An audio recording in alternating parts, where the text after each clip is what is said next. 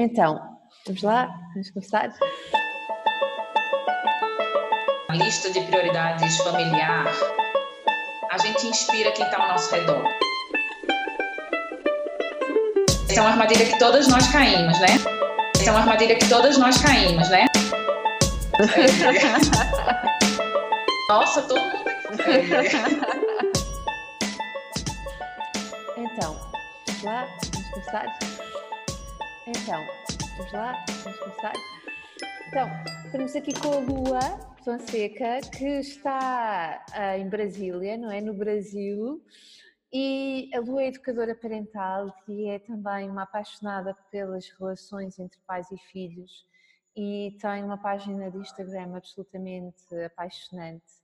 Lua, fala-nos assim um bocadinho sobre ti, uh, revela-nos um bocadinho quem é que tu és e porque é que fazes este trabalho e depois as pessoas certamente também vão passar pela tua página para te conhecer a melhor.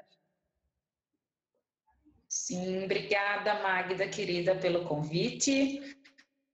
Ah, meu nome é Lua Fonseca, eu falo aqui do Brasil. Eu sou educadora parental eu venho desenvolvendo esse trabalho agora já há dois anos. E o interesse por é, olhar as relações parentais e, de alguma forma, orientar pais, mães, educadores nesse processo de criar filhos veio muito da minha experiência pessoal. Eu tenho quatro filhos e em um determinado momento eu senti que eu estava perdendo o prazer de estar ali naquela relação com aquelas crianças, eu me gritando muito, é, muitas punições, muitas ameaças, e eu achei que aquilo ali não estava dando certo. achei que tinha alguma coisa errada com aquela, com aquela relação, que não, aquilo não estava exatamente bom, nem me satisfazendo, nem satisfazendo meus filhos. E eu comecei uma investigação sobre o que são essas relações parentais, né? Quais são esses modelos de se relacionar com as crianças. E cheguei até a Magda, fui até o Porto, é fazer a pós-graduação com ela. Foi life-changing, é, muito transformador é, e me capacitou a hoje realizar esse trabalho que eu faço com os pais e, e também a desenvolver o meu workshop de parentalidade e educação positiva, onde eu trago reflexões no grupo, né, para grupos de 15 pessoas, sobre nosso papel e como a gente pode se relacionar com as crianças de uma forma mais equilibrada, com mais diálogo, disponibilidade, amor, e tudo isso que eu venho praticando na minha vida pessoal e, e propaganda no meu trabalho. Obrigada, Lua. Hoje nós vamos estar a falar sobre autocuidado. Será que o autocuidado, Lua, virou uma moda? Será que isto é mesmo assim tão importante? Vamos aqui falar sobre isto um bocadinho? Muito bom, muito bom esse tema e muito boa essa primeira pergunta, né, Magda? É, Acho que se tiver virado moda, que bom que vai virar moda, porque né, quando vira moda se populariza. E eu acho que as mães, de uma maneira geral, que são é, as, as primeiras cuidadoras, né, elas, elas não se sentem no direito de se autocuidar. Elas estabelecem uma relação tão visceral com aquele bebê, na chegada daquele bebê, que o, o, o autocuidado ele é colocado de lado né, não é percebido como algo que vai retroalimentar aquele bebê. Né? Uma mãe bem vai ser capaz de nutrir melhor aquele filho que acabou de chegar. Então, se esse termo, se essa, se essa atitude ela entrar na moda, eu acho que vamos ter mães mais saudáveis emocionalmente. Tomara que sim, não é? Sim. Oh, oh Lua, mas nós estamos aqui a falar sobre autocuidado e temos ouvido muito autocuidado. O que é autocuidado? O que é isso de autocuidado? Tens falado tanto, é o quê, na prática? Na prática, penso que é a nossa capacidade de nos olharmos e entendermos quais são as nossas necessidades emocionais nas relações, sejam parentais e sejam emocionais. Então, é uma investigação sobre o que é importante para mim. Sim. Isso para mim é autocuidado. Ok. E na prática, como é que tu te autocuidas? Aqui para dar alguns exemplos, porque aquilo que eu sinto é que se tem falado muito sobre autocuidado, mas depois na prática algumas mulheres não sabem o que é isso, pensam que é fazer uma massagem, também é, mas é o que também? Outras coisas, o que, é que pode ser o autocuidado? Para ti, para ti, como é que tu fazes isso? É, eu, eu penso que quando eu comecei a olhar quais eram as minhas necessidades emocionais que não estavam sendo atendidas, nem por mim, primeiramente por mim, né? Eu vi que eu não estava me respeitando em certas relações com os meus filhos. Então, eu, sabe esse processo de se doar totalmente? De se doar totalmente para as crianças. E, obviamente, ao final do dia, eu estava me sentindo sufocada. Eu disse, calma, não estou conseguindo me respeitar nessa relação. Estou olhando tanto para os meus filhos, pensando tanto no que é bom para eles e olhando pouquíssimo no que é bom para mim. Então, eu não estou conseguindo cuidar do meu corpo, eu não estou conseguindo cuidar da minha cabeça, eu não estou conseguindo respirar, né? Então, o começo do, da minha busca por me cuidar, por me autocuidar, veio de uma necessidade também, veio de um momento de dizer assim, calma, o que é que eu vou fazer que vai ser só por mim e para mim? E nessa, nessa busca, a primeira coisa que me veio foi: eu preciso de um tempo para fazer yoga. E a yoga me trouxe o silêncio. Mais do que qualquer coisa do corpo, a yoga me trouxe o tempo do silêncio. E eu, a partir daí, entendi: ah, não, não é, não é exatamente a yoga, ou a massagem, ou fazer as unhas, ou ir para ginástica, ou fazer uma viagem com as amigas.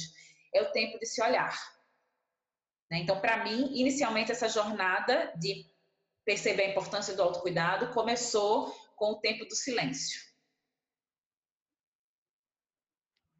Para mim, para mim a questão do silêncio também é muito importante. Eu preciso ter tempo para mim e quando eu digo ter tempo para mim todos os dias, não é ter tempo para justamente ir fazer as unhas ou arranjar o cabelo ou tomar um banho, é tempo para silenciar a cabeça, e eu faço isso hum, na maior parte dos dias de carro, no carro. Não vou com som. Ótimo. Não vou com som, não vou com rádio. Uh, vou em silêncio no meu carro. Algumas vezes, quando chego aqui à escola da parentalidade, sabes? Paro o carro. Então, quando arranjo estacionamento à porta, aí é que sim. Eu venho muito cedo, chego aqui muito cedo. Paro o carro e deixo-me estar no carro 5 minutos, 10, só comigo, no silêncio. E é tão bom, é tão bom. É... Hoje em dia posso dizer que é dos maiores luxos e que não custa nada, não é? É... E depois outra Sim. coisa, para mim o autocuidado também é dormir. A qualidade do meu sono, isso é muito importante. Eu preciso dormir. E claro que há alturas em que eu quando estou com mais coisas, mais pressionada ou mais ansiosa com alguma situação, eh, ou mais preocupada ou até mais entusiasmada, começou, começou a acontecer-me em determinadas alturas acordar à meia da noite. E eu percebi que isso acontecia quando eu não me silenciava, sabes? E de facto está tudo. É engraçado, né? Porque a gente fica, quando chegam os filhos, né? Nesse primeiro momento, nesse primeiro ano do bebê, a privação de sono é algo que a gente coloca, não, normal, né? Não, não é normal, né? Você e aí vem dessa doação da mãe, né? Eu digo aqui, Magda, no Brasil, que as brasileiras nós fizemos uma leitura muito equivocada do conceito da criação com apego. Uhum. Então. Attachment parenting. Sim attach, é, não é? Porque é, não é. A criação. Quem está apegado está preso. Exatamente. Né? Exatamente. E eu acho que a gente, a gente criou uma cartilha da perfeição, da mãe perfeita, que a gente precisa seguir. Então, esse bebê, a gente faz cama compartilhada, a gente amamenta até eu, eu, brinco, né? Até 18 anos. É, eu faço. Tem uma série de coisas que a gente leu como sendo obrigações. E, na verdade, esse conceito do, da, da, da criação com apego, ele não quer que você tique coisas nessa lista. Né? Ele fala sobre disponibilidade né? e afetividade, amorosidade. E aí, essa coisa da privação do sono, a gente carrega isso, Magda, na maternidade durante muito tempo, achando que é normal, é natural. Quando que ensinar os nossos filhos a dormir é uma coisa que é possível de ser feita, né, com carinho, com amor, com disponibilidade e que faz bem para todo mundo. Sim. Eu percebo essa coisa do sono, como eu, eu, tem horas que eu entro num modo que é dizer assim, ah, não, eu não preciso tanto de dormir. Mentira, né? É, Todos nós precisamos de uma boa noite. A gente precisa dormir de uma boa noite de sono. Eu acordo muito cedo, mas para acordar assim tão cedo, eu deito-me cedo. E significa também o facto de eu conseguir continuamente acordar cedo, também tem que ver com o facto de eu tirar, de eu ter uma boa noite de sono na maior parte das vezes e tirar muito prazer também acordar cedo. E sabes porquê que eu acordo cedo? Também acordo cedo para fazer ginástica, algumas vezes para escrever, mas porque eu preciso de acordar, de ter o meu tempo, não é de acordar de manhã devagar, mas é ter o meu tempo para acordar. Olha, e diz-me aqui uma coisa, eh, que outra, tu estavas a falar de uh, ter, ter uh, espaço para a nossa própria cabeça, não é? Há bocado dizias isso, querias dizer o quê em concreto? Trabalhar a nossa cabeça, estavas a falar sobre isso, era o quê em concreto?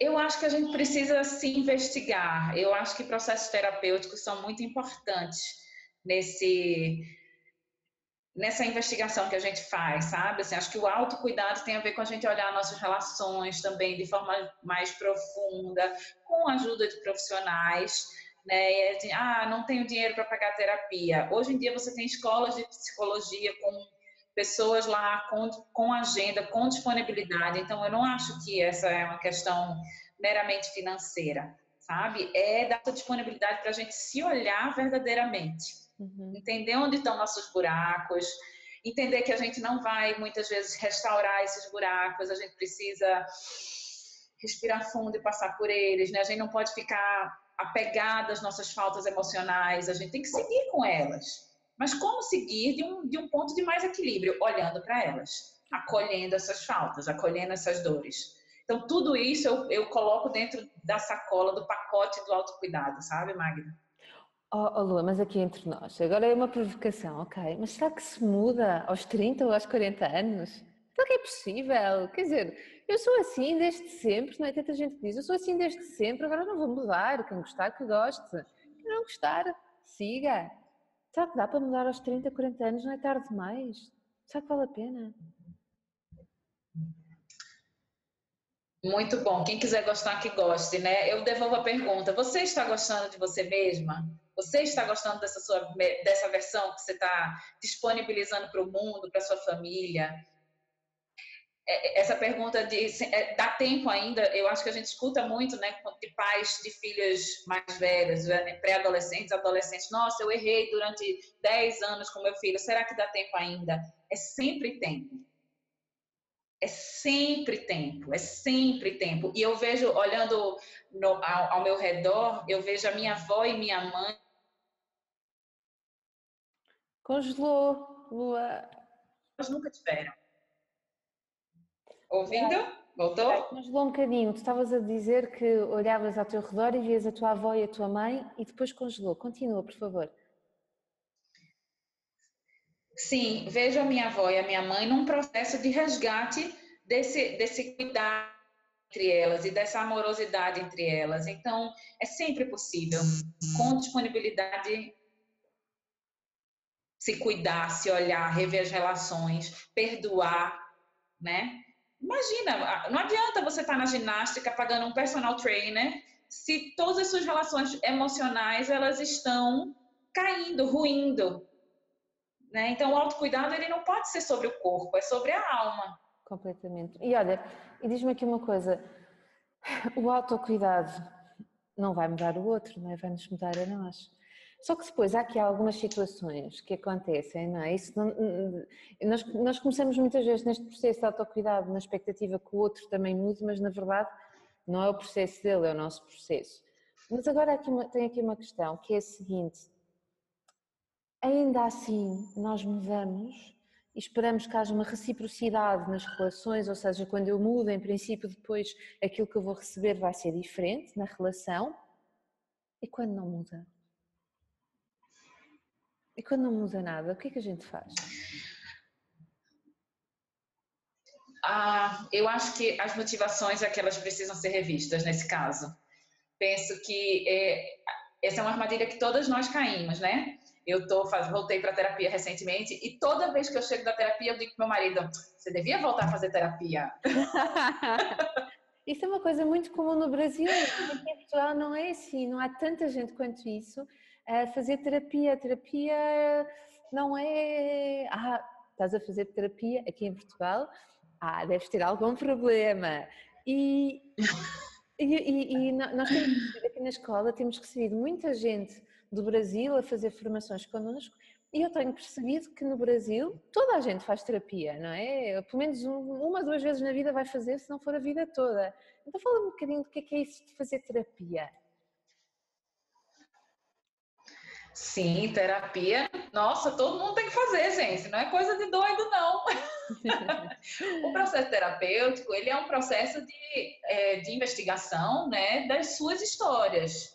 É, tem vários modelos de terapia, mas é, a grande, a, a escola da a escola, a principal escola da terapia é Freud, né, e Lacan. Uhum. E, e, você senta no divã e você vai trazendo questões que estão ali, que estão na sua superficialidade, né? Você vai quando você começa a falar dentro de um de uma perspectiva superficial. E o papel do do psicólogo, do analista, do terapeuta que está ali te acompanhando, te ouvindo, é tentar buscar de onde está vindo tudo aquilo. Então, ele vai desenrolando um fio, um novelo.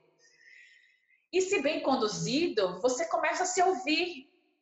E nesse processo de você se ouvir, você reflete. Né, sobre as, as razões de tudo aquilo.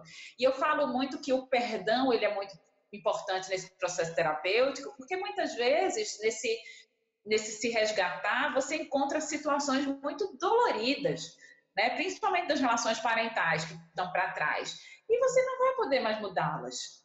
Então é seguir, né? Olhar para aquilo e seguir. Mas é, quando a gente começa nesse nessa busca por se conhecer, por se transformar, né? De desenvolvimento pessoal, você sim fica querendo que o mundo olhe para você. Olha, gente, como eu sou equilibrada, como eu sou maravilhosa agora. Mas então a sua motivação, ela ainda está buscando a aprovação do outro. Né? Totalmente. Quando que eu. Não é? Que armadilha. Sim. Totalmente armadilha. Quando eu busco isso, busco me melhorar, busco estar mais em equilíbrio, tem que ser por mim, não pode ser pelos meus filhos, não pode ser pelos meus maridos, não pode ser pelas pessoas com quem eu trabalho, tem que ser pelo entendimento de que aquilo é bom para mim e para como eu me relaciono com o mundo. O que vem depois disso é só lucro. É só lucro, não é? É mesmo só lucro. Isto leva-me à outra, à última questão que eu tinha aqui para nós pensarmos em conjunto e querer muito a tua opinião quais são as implicações que o autocuidado tem na nossa vida e na vida dos outros, não é? Naqueles que estão próximos, sobretudo nos que estão próximos, mas também nos outros. É, eu acredito que a gente, quando a gente se cuida, quando a gente se coloca na, na lista de prioridades familiar, a gente inspira quem está ao nosso redor. Então, domingo, sábado e domingo agora, domingo não, sábado agora, eu tive uma aula a tarde inteira no sábado. E a minha filha disse assim: Mãe, mas você vai passar a tarde do sábado longe? Eu disse: Filha, eu estou indo estudar. E aí ela disse: Ai, que legal, né, mãe, que você vai estudar. Eu preciso também, nesse processo de autocuidado, entender que eu vou desagradar algumas vezes. Desagradar quem está ao meu redor, desfazer certas atividades, não estar presente o tempo inteiro. E tá tudo bem, porque as coisas elas precisam caminhar, né, sem a minha presença. Então, quando eu voltei, eu estava super feliz, cheia de coisa para contar, querendo ouvir da tarde deles. E eu acho que eu inspiro minhas filhas. Inspiro minhas filhas de se olharem e dizer assim: ah, minha mãe ela tem quatro filhos, mas ela vai lá e ela está vivendo a vida dela. E isso é muito legal, mesmo que elas sintam isso. Porque eu acho que, num primeiro momento, e talvez por um longo período, elas sintam realmente. Mas à medida que elas crescem, elas vão transformando isso, sabe, Magda, dentro delas, entendendo que não era uma falta, que eu estava fazendo, mas era uma, uma necessidade de buscar meus prazeres também, né? Meu cuidado, olhar para mim, tudo isso que a gente já falou aqui. Eu não tenho quatro filhos, tenho dois, mas tenho a mesma questão. Apenas dois. É, tenho a mesma questão, porque muitas vezes me ausento e eu trabalho também ao fim de semana, muitas vezes com, com final da semana e fim de semana. Vou estar a ir ao Brasil agora em março, durante duas semanas e meia. Tu vieste, foi, foi, foi um mês, Lua? Tiveste um mês aqui em Portugal? Fiquei 25 dias. 25 dias aqui em Portugal. Então, a mesma questão é colocada aqui, vais outra vez. E aquilo que esta minha ida potencia uma série de coisas. Primeiro, eu vou estar bem quando regresso, eu vou estar bem quando vou, não me sinto culpada, mas isso é um processo meu também, de desconstrução da ideia. E, sobretudo, aquilo que eu estou a ensinar é que aos meus filhos, ou pelo menos espero, e, eles têm percebido isso, é que nós devemos nos autorizar a fazer aquilo que nos dá prazer, que traz felicidade para a nossa vida, porque só nós é que somos os responsáveis disso, não são os outros. Então eu vou mesmo, isso não trazendo agrado imediato em casa. E em casa, depois aquilo que acontece é que eles estão só com o pai, mas também encontram um campo onde se permitem organizar de outra forma quando a mãe não está presente. E então, uh, ou vão para casa de amigos, ou vão sair com o pai, ou vão, organizam-se. A vida continua. Não é porque uma pessoa que é importante na nossa vida não está que a vida não continua. Ela continua. E isto trabalha de alguma forma a questão da resiliência, ou seja, é possível transformar o nosso dia a dia quando aquilo que é rotina e é o normal não está lá. Não é? Isto aumenta-lhes a criatividade, o desenrasque, não sei se desenrascar é uma palavra que se utiliza no Brasil. Utiliza-se? Sim, sim. Uh, sim. E ao mesmo tempo mostra-lhes que quando eles quiserem, seja agora ou mais tarde, eles devem ir à vida deles e fazerem aquilo que querem, independentemente da mãe ou do pai estarem em casa e perguntarem: Mas vais outra vez? E tens a certeza? Porque vão se habituar, espero eu, olharem para o modelo que se autoriza a fazer aquilo que acredita e que vai e faz para dar certo. Não é? As coisas Sim. não acontecem, faz para dar certo. E isso é, espero eu que seja inspirador para eles e eventualmente até para quem nos está aqui a ouvir, não é, Lua? Que espero que. Ai, sim, eu espero que as, as mulheres. É, eu não sei se você sente isso, não, as mulheres de Portugal, mas eu sinto que a, a, a, as mulheres brasileiras, elas têm uma certa dificuldade de se colocarem como prioridade na relação familiar depois que são mães. Eu acho que elas é, ligam, conectam o autocuidado diretamente ao cuidar do corpo. Uhum. E eu acho que isso é perigoso, porque o autocuidado ele está para além disso. Então, eu, eu, eu convido as mulheres que estão nos ouvindo hoje a se olharem mais profundamente, entenderem que quando elas se cuidam, elas cuidam de dentro para fora, não de fora para dentro, sabe? Então, e isso é inspirador, mais do que malhar todos os dias, mais do que ter a unha sempre feita, mais do que ter o cabelo sempre arrumado, mas, sabe essas coisas que estão na superficialidade, que são deliciosas de fazer, maravilhosas de fazer, mas tem algo para dentro que é muito mais poderoso quando a gente quer inspirar nossos filhos e quem está ao nosso redor. Sim. Ai, que boa conversa, Lua! é isso mesmo. Que bom que a gente vai se ver em breve. Estou muito é, feliz. Eu também, eu também. Estou muito contente mesmo. Agora, eu vou convidar toda a gente que está a ouvir a deixar comentários aqui no onde isto ficar. Isto vai ficar no YouTube, vai ficar em podcast e depois vamos partilhar no, no Instagram e onde for. Deixem os comentários. Eh, que impacto é que isto teve na esta conversa aqui entre mim e a Lua? Teve na vossa vida ou naquele, neste momento em que vocês estão a escutar? o que é que vos apetece fazer, uh, o que é que já fazem, foquem as coisas para dar ideias, porque muitas vezes o que nos falta são ideias e aquilo que é autocuidado para mim uh, e que funciona para mim pode não funcionar para ti ou para outra pessoa que está a escutar, mas um comentário de alguém aqui pode fazer luz. Portanto, nós não somos todos iguais, não pensamos nem funcionamos todos da mesma forma. E, eventualmente, um comentário com uma estratégia diferente pode fazer luz a outra pessoa para ela começar justamente a cuidar de si para fazer uma coisa. E agora, respondendo àquela provocação dos 30, 40 anos, será que, será que dá para mudar? Dá sempre a gente se transformar, não dá? Dá sempre tempo. Sempre. Sempre tempo a gente. Sempre, sempre. Eu, tô, eu faço 37 daqui a 10 dias. E eu acho que eu estou num caminho de transformação muito intenso e muito bonito. Eu acho que eu vou chegar aos 40, assim, uh, olha, muito transformada. Maravilhosa. Eu já estou nos 40, Lua, e posso dizer que é muito bom. É muito Portanto, bom, né? Os 40 estão à tua espera e os 40 são, de facto, quando há este, esta trajetória de uma transformação que se inicia, ou que se pode iniciar agora, ou só depois a partir dos 40, não sei, mas de facto, chega-se aos 40, eu cheguei, eu não sei se é toda a gente, mas eu cheguei aos 40 com imenso entusiasmo e a dizer-me: ui, ainda há tanto para fazer, ainda há tanto para viver, Sim. vamos embora, vamos embora. É isso. Ok. Não, eu vou terminar aqui o nosso podcast, nós vamos já continuar a conversar em off. Quero agradecer a toda a gente que nos ouviu.